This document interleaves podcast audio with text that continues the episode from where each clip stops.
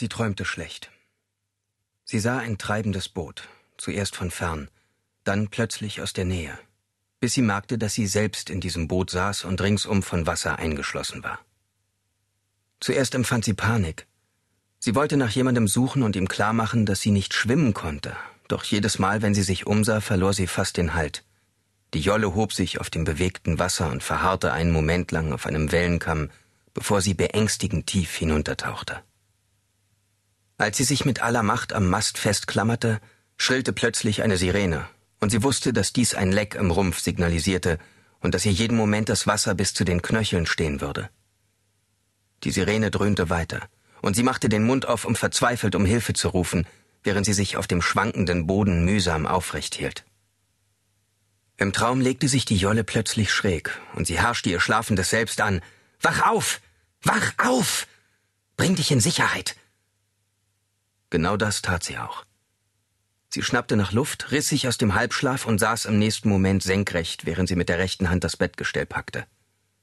Ein fester Halt inmitten der diffusen Ängste aus ihrem Traum. Erst jetzt merkte sie, dass das Telefon klingelte. Sie fluchte, rieb sich die Augen und fand den Apparat ein Stück weit entfernt auf dem Boden. Mit einem Räuspern meldete sie sich. Detective Barron, was gibt's? Ihr blieb keine Zeit, sich zu fragen, was passiert sein könnte. Sie lebte allein. Kein Ehemann, keine Kinder, die Eltern längst tot. Und so konnte sie einen Anruf mitten in der Nacht nicht so leicht wie die meisten Menschen, die beim ersten Klingeln im Dunkeln eine schlimme Nachricht befürchtet hätten, in Angst und Schrecken versetzen. Da sich Verbrechen nicht an die Bürozeiten hielten, musste eine Kripo-Beamtin damit rechnen, nachts aus dem Bett geholt zu werden. Deshalb vermutete sie, dass im Zuge einer Ermittlung ihr fachliches Können als Kriminaltechnikerin gefragt war. Merce, haben Sie schon geschlafen? Ja, aber das macht nichts. Wer ist da bitte? Merce, Robert Wills vom Morddezernat. Ich.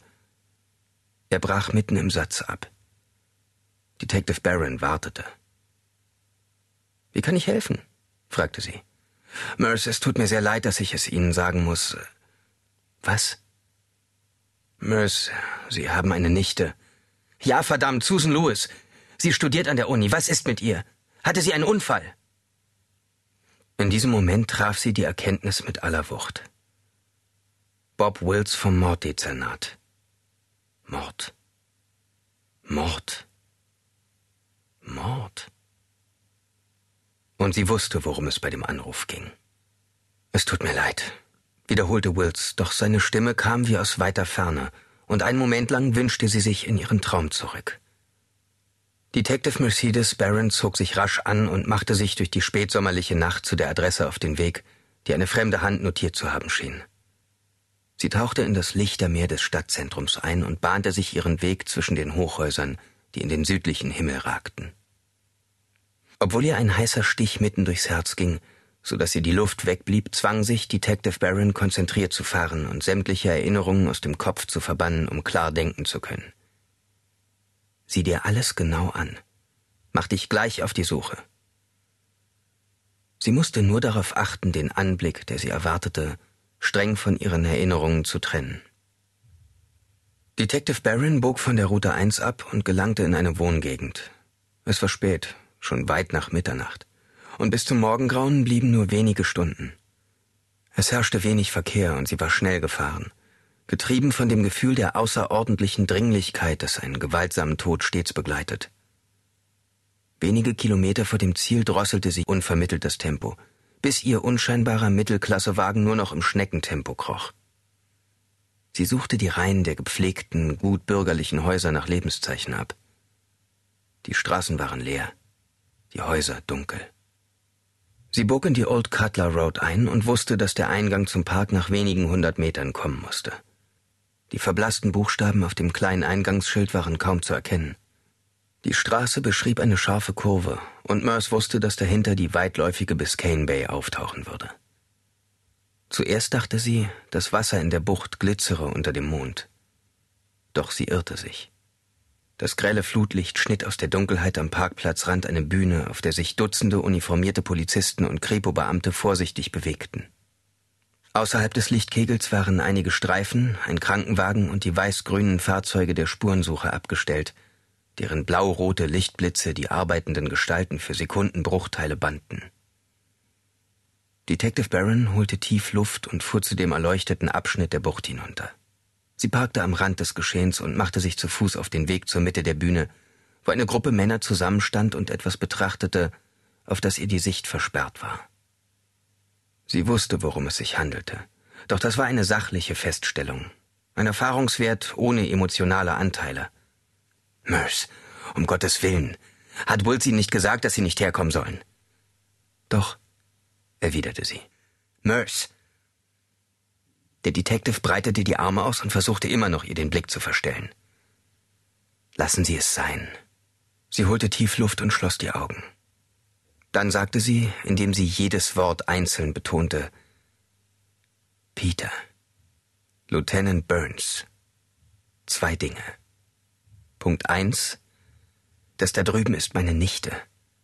Punkt zwei, ich bin Polizistin von Beruf. Ich will es selbst sehen, mit eigenen Augen. Der Lieutenant hielt inne. Er blickte sie an. Okay, es ist ihr Albtraum. Sie marschierte energisch an ihm vorbei.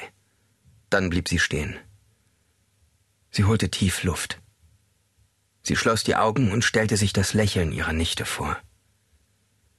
Noch einmal atmete sie tief durch. Dann trat sie zum Leichnam. Präg dir alles ein, befahl sie sich. Sieh sie dir an, von oben bis unten. Dir darf nichts entgehen und sie hob den Blick. Susan, sagte sie, wenn auch leise. Ist das Ihre Nichte, Susan Lewis? Es war die Stimme des Lieutenant. Ja. Sie zögerte. Das war Susan. Plötzlich durchflutete sie eine sengende Hitze, als ob sich einer der Scheinwerfer mit seinem gleißenden Lichtstrahl gezielt auf sie richtete. Sie schnappte nach Luft. Dann noch einmal. Sie kämpfte gegen das Schwindelgefühl an. Sie musste an den Moment vor Jahren denken, als sie gemerkt hatte, dass sie von einem Schuss getroffen worden war und dass das Warme, das sie fühlte, ihr eigenes Blut war, das aus ihrem Körper sickerte. Genauso wie damals musste sie jetzt ihre ganze Kraft aufbieten, damit sich nicht ihre Augen verdrehten. Als ob es heute genauso tödlich wäre, dem schwarzen Nichts der Ohnmacht nachzugeben wie vor Jahren.